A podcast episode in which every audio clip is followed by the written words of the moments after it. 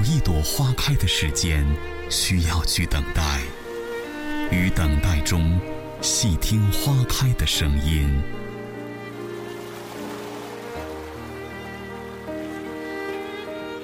有一盏茶浓的间隙，需要去品尝。在品尝里，静观茶叶的沉浮。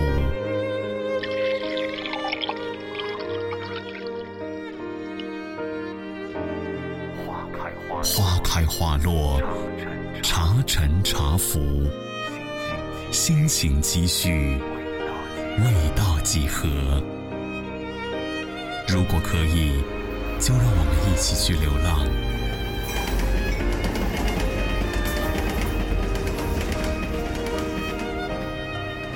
流浪在冬日傍晚的街头，流浪在暮色降临的小路。乐音网络广播电台，带你一起去流浪。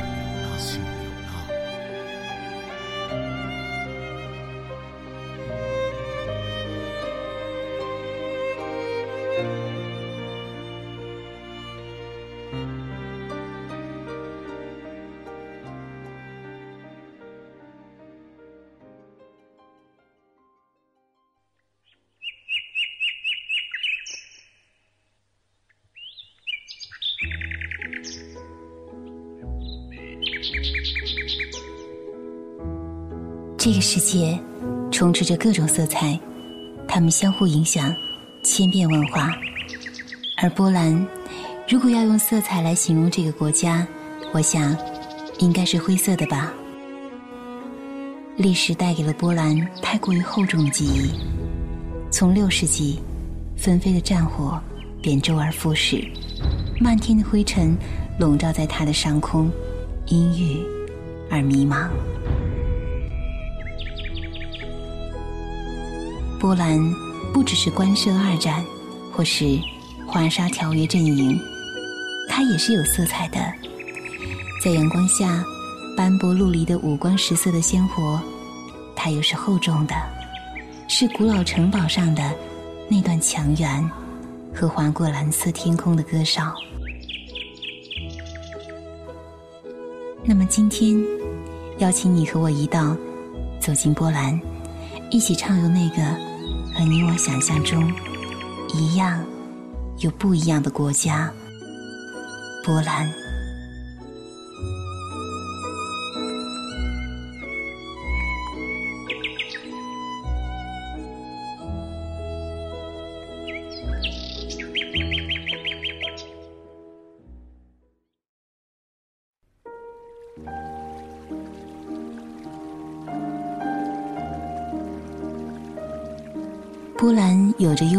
是，发源于科尔巴千山和苏台德山的奥德河和维斯杜拉河向北曲曲蜿蜒，最后流入了深深的波罗的海。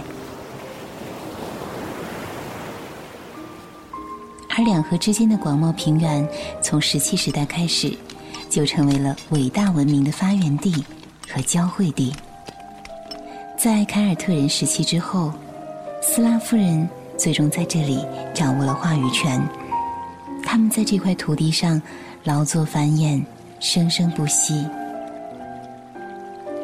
这，就是波兰的雏形。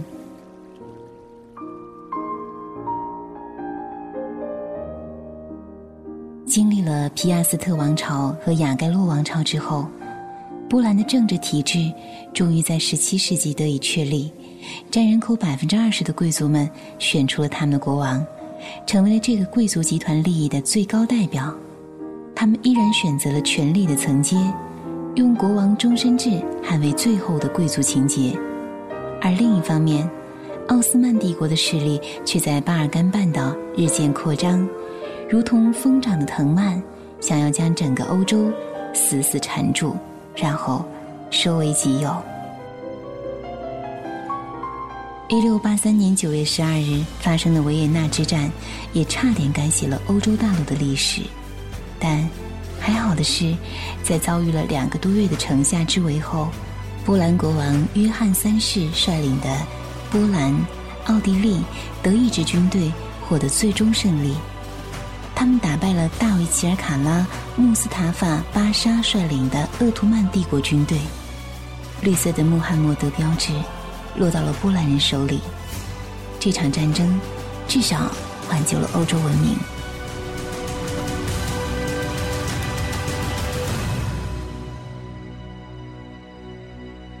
也许你的波兰印象还停留在为数不多的几次历史课本的回顾上，又或者是曾经国际新闻中大肆报道的华约组织。可是至少，在整个欧洲，波兰的口碑还在于这里曾经是欧洲对犹太人最宽容的地区。不论是哥白尼、居里夫人，或是肖邦，都是波兰之子。当然。还有守望在城市中的美人鱼，她正用温情脉脉的眼神打量着来往的我们，只是不知道，人鱼公主闪动的双眼是波罗的海的粼粼波光，还是因为奥斯维辛集中营的伤痛所留下的点点泪光呢？也许，从中国大陆目前还不能直飞波兰，但是。却不妨碍我们从芬兰的赫尔辛基转飞波兰的首都华沙。你有没有从飞机上认真看过波兰的样子呢？色彩斑斓的农田和浅绿的山丘，所有的山野庄园都被分整成一块块小小的、可爱的甜块，一切井然有序。我忍不住在心里说道：“Hello，波兰，Hello。”色彩。接下来，我们的步履将沿着波兰共和国的土地，从中心的华沙开始，从北到南，从格但斯克再到克拉科夫，走过了这个美丽的波兰的秋天。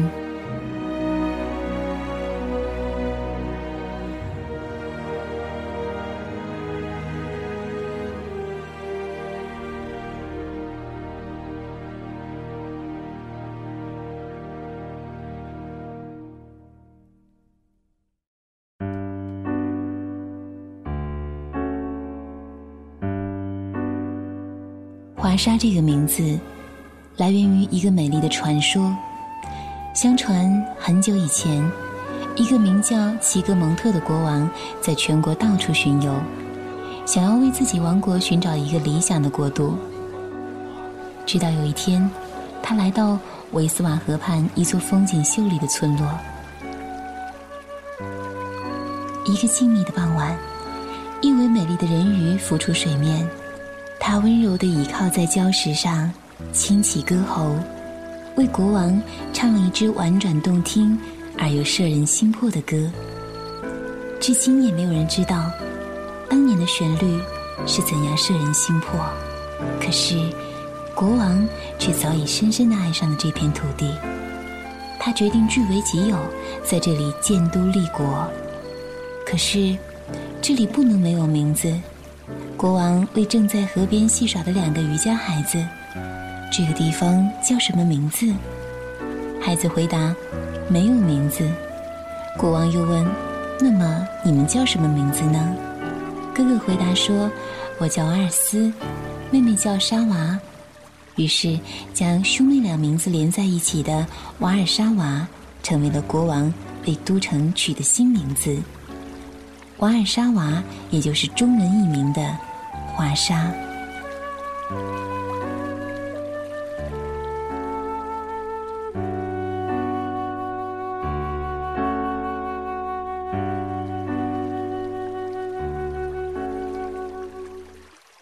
在华沙，你一定对那个拿着盾牌、挥舞着长剑的美人鱼无法忘怀。它是这个城市的历史，也是这个城市的痕迹。少了一份妩媚阴柔，而多了几分飒爽果敢，就像这个城市的气质，即便在曲折阻挠的艰难下，依然顽强生长，然后在阳光下闪动着照人的光彩。华沙城里的第一个人鱼铜像建于1855年，位置是古城的市场中心。不过，现在人们所熟悉的是维斯瓦河畔的那尊。除了体积上比第一个铜像更大些以外，姿态的线条也更加柔和优美。它来自于波兰著名女雕塑家卢德维卡·尼兹霍娃1934年的精心雕琢创作。当地人说，这美人鱼就像是波兰民族坚贞不屈的性格和对和平幸福的向往。我想，也的确如此吧，因为那些韧性，才能在地缘政治的夹缝中求得生存。依靠着信念和韧性，灵活游走于大国政治之间，然后活下来。有趣的是，在德国法西斯入侵华沙的时候，美人鱼铜像竟然神秘的消失了。其实，这要归功于勤劳勇敢的波兰人，他们在德军入侵前，早就悄悄把这座铜像拆卸下来，然后掩埋到一处不为人知的地方，这样，美人鱼铜像才逃过一劫。等到战争结束，波兰人民共和国成立以后。美丽的人鱼铜像终于又重新回到了维斯瓦河畔，它如同过去一般，守护着这座城池，这个民族。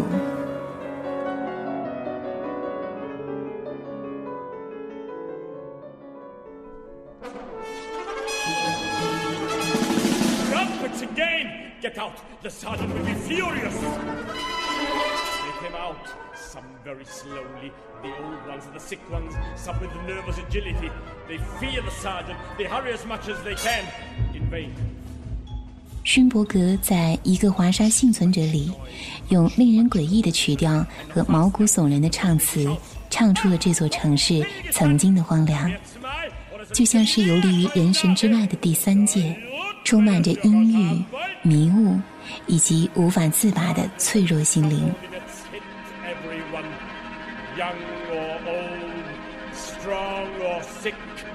Guilty or innocent. It was painful to hear the groaning and moaning.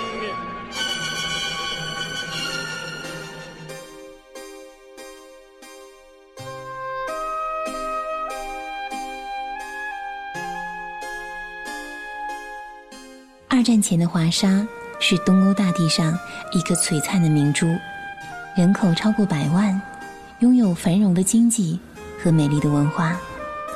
因为这个国家宽容与谦和的态度，这里是犹太人的乐土，所以在华沙，三分之一的人口都是犹太一支，而华沙也是当时除纽约之外，世界上犹太人口最多的城市。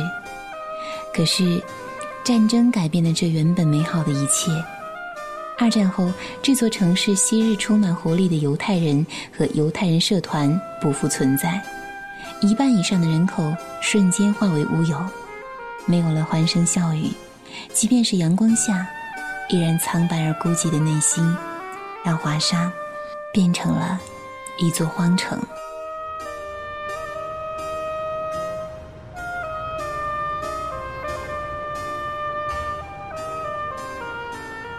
独自走在华沙的老城，能够感觉到街市的祥和、安宁，会有那挥之不去的淡淡忧伤。那是这个城市的伤口，即便结痂，也依然留下深深浅浅的痕迹。战争时期，那些令人心酸的遗迹，遍布城市的各个角落。许多纪念性的金属铭文。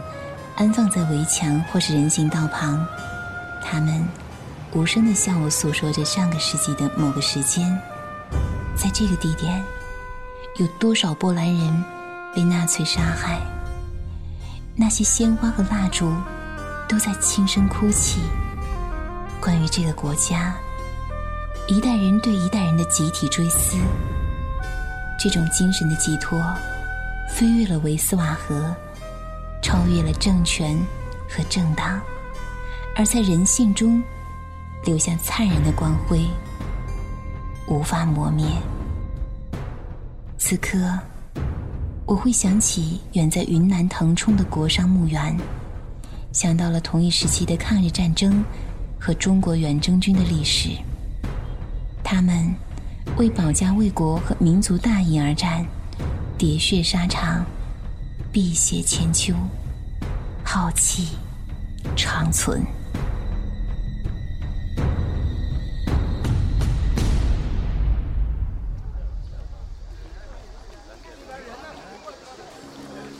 大学总是一个城市，一个闪耀着理性光辉的风景，像一双眼睛，打量着城市的一切美与丑、善与恶。在华沙的克拉科夫郊外街，著名的华沙大学就坐落在这里。华大是由几座宏伟的大楼所组成的教学区，巴洛克风格的教学楼掩映在茂密的树林。和碧绿的草坪之中，周末的时候，人不会特别多。校区的道路宁静而整洁，清晨的阳光透过泛黄的树叶洒到石板路上，整座校园沐浴在晨光之中，显得神圣而又生机勃勃。而你眼前的这些教学楼，显然也不可小觑。他们曾经都有贵族们的宫殿，其中最著名的是卡奇米什宫，就是17世纪瓦萨王朝瓦迪斯瓦夫四世的夏宫。这样一个校区，谦卑而又和谐，你甚至很难找到校门在哪里。如果你发现了，那么你也一定注意到了镂空的铁花拱门上。那个特别的校徽，头戴皇冠的波兰鹰，还有环绕在波兰鹰周围的五颗星。五星分别代表了华沙大学最早开设的五个专业：神学、法学、医学、哲学和自由艺术。而拱门左右两边内嵌的女神浮雕，分别代表着自由和科学。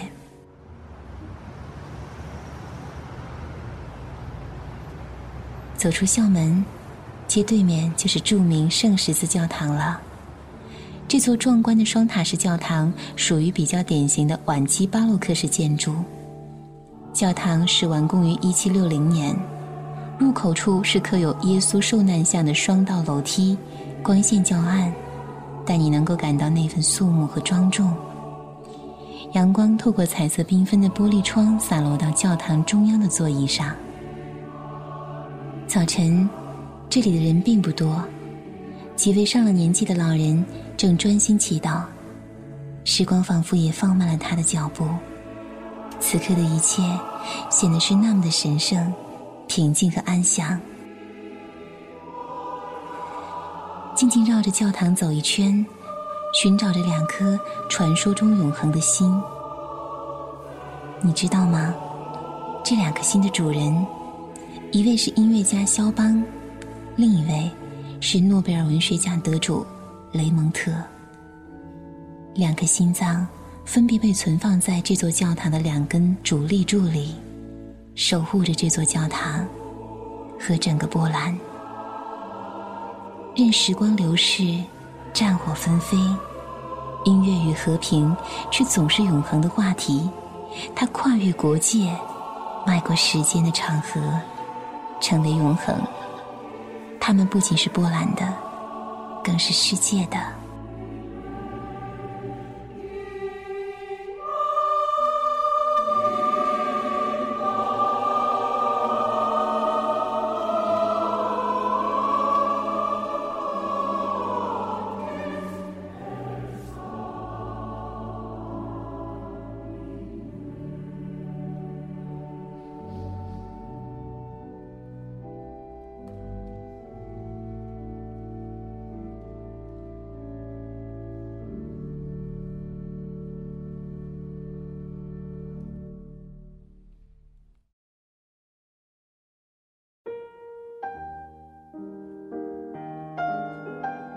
如果你有一张 CD，如果很凑巧是肖邦的曲子，那么去瓦金基公园吧，在离华沙市区不远的地方，去看一看那里的肖邦雕塑，凭吊这位逝去的音乐的巨匠。那些看起来如同花朵般娇柔脆弱的音符，却浸淫着波澜的生命，如同行云流水般的曲调，深深住进心里。那是不屈不挠、内刚外柔的波澜精神。每一曲都如同波澜澎湃的血液，在激流涌动。只有他，在这个弱小民族的主权饱受欺凌时。唤起所有波兰人热血喷张、誓死抗争的决心。无怪乎罗曼·罗兰将肖邦的音乐称为“花丛中的大炮”，更无怪乎纳粹德国占领波兰后下令禁止了演奏肖邦的音乐。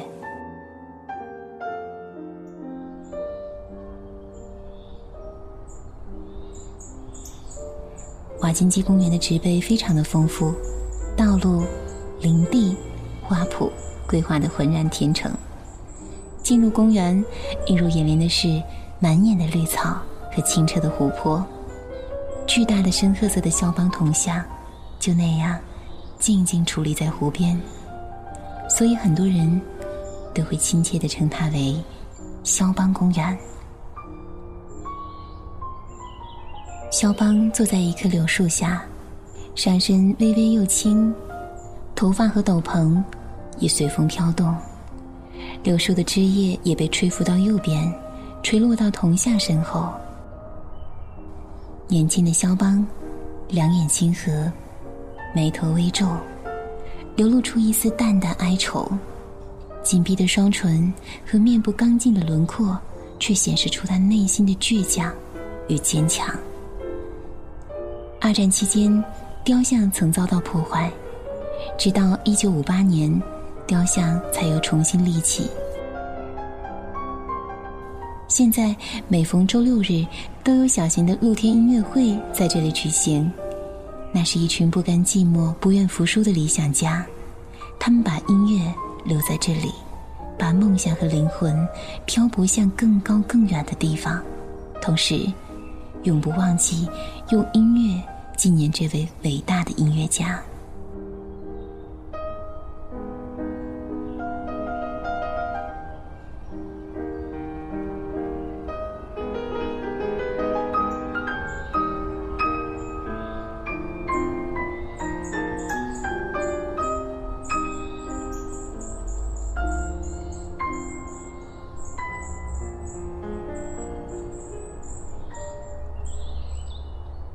绕过雕像，拾阶而下，顿时仿佛进入一片黑森林。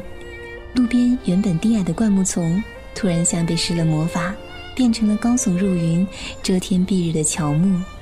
树上有成群的红松鼠，欢快地蹦跳、嬉戏。它们一点都不怕人，蓬松的大尾巴在大树间若隐若现。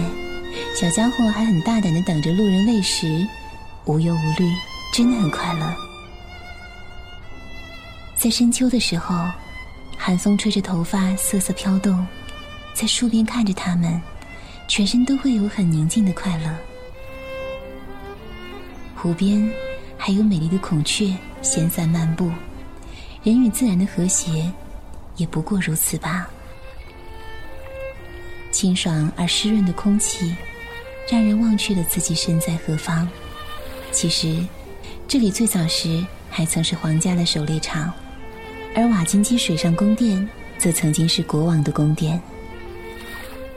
整座公园最巧妙的地方，就是各式建筑与水的结合，譬如新古典主义风格的水上皇宫和水上剧院，坐落在湖心的小岛上，长桥连接着小岛和湖岸。在这里，建筑因水而生动，水因建筑而和谐。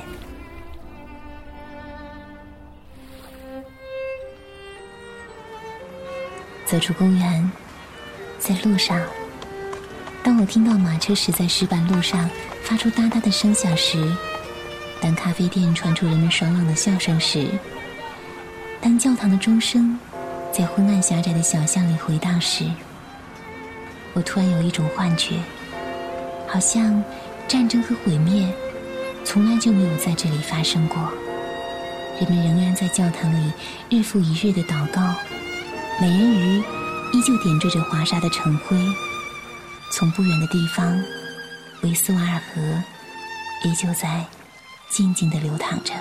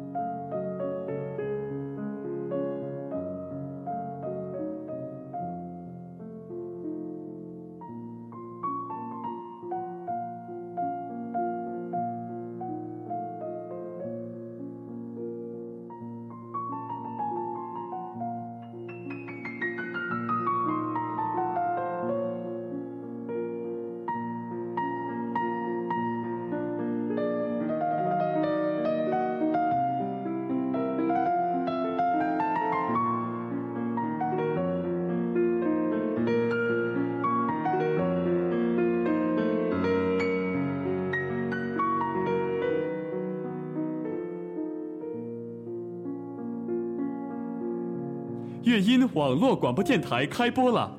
乐音网络广播电台现面向全国招收网络主播 DJ，只要你有梦想、热爱播音，乐音网络广播电台就期待您的加入。详情可以加入乐音听友 QQ 群五二幺四七七二二咨询，或登录乐音网络广播电台官方网站，网址 fm 点 u e y i n 点 com。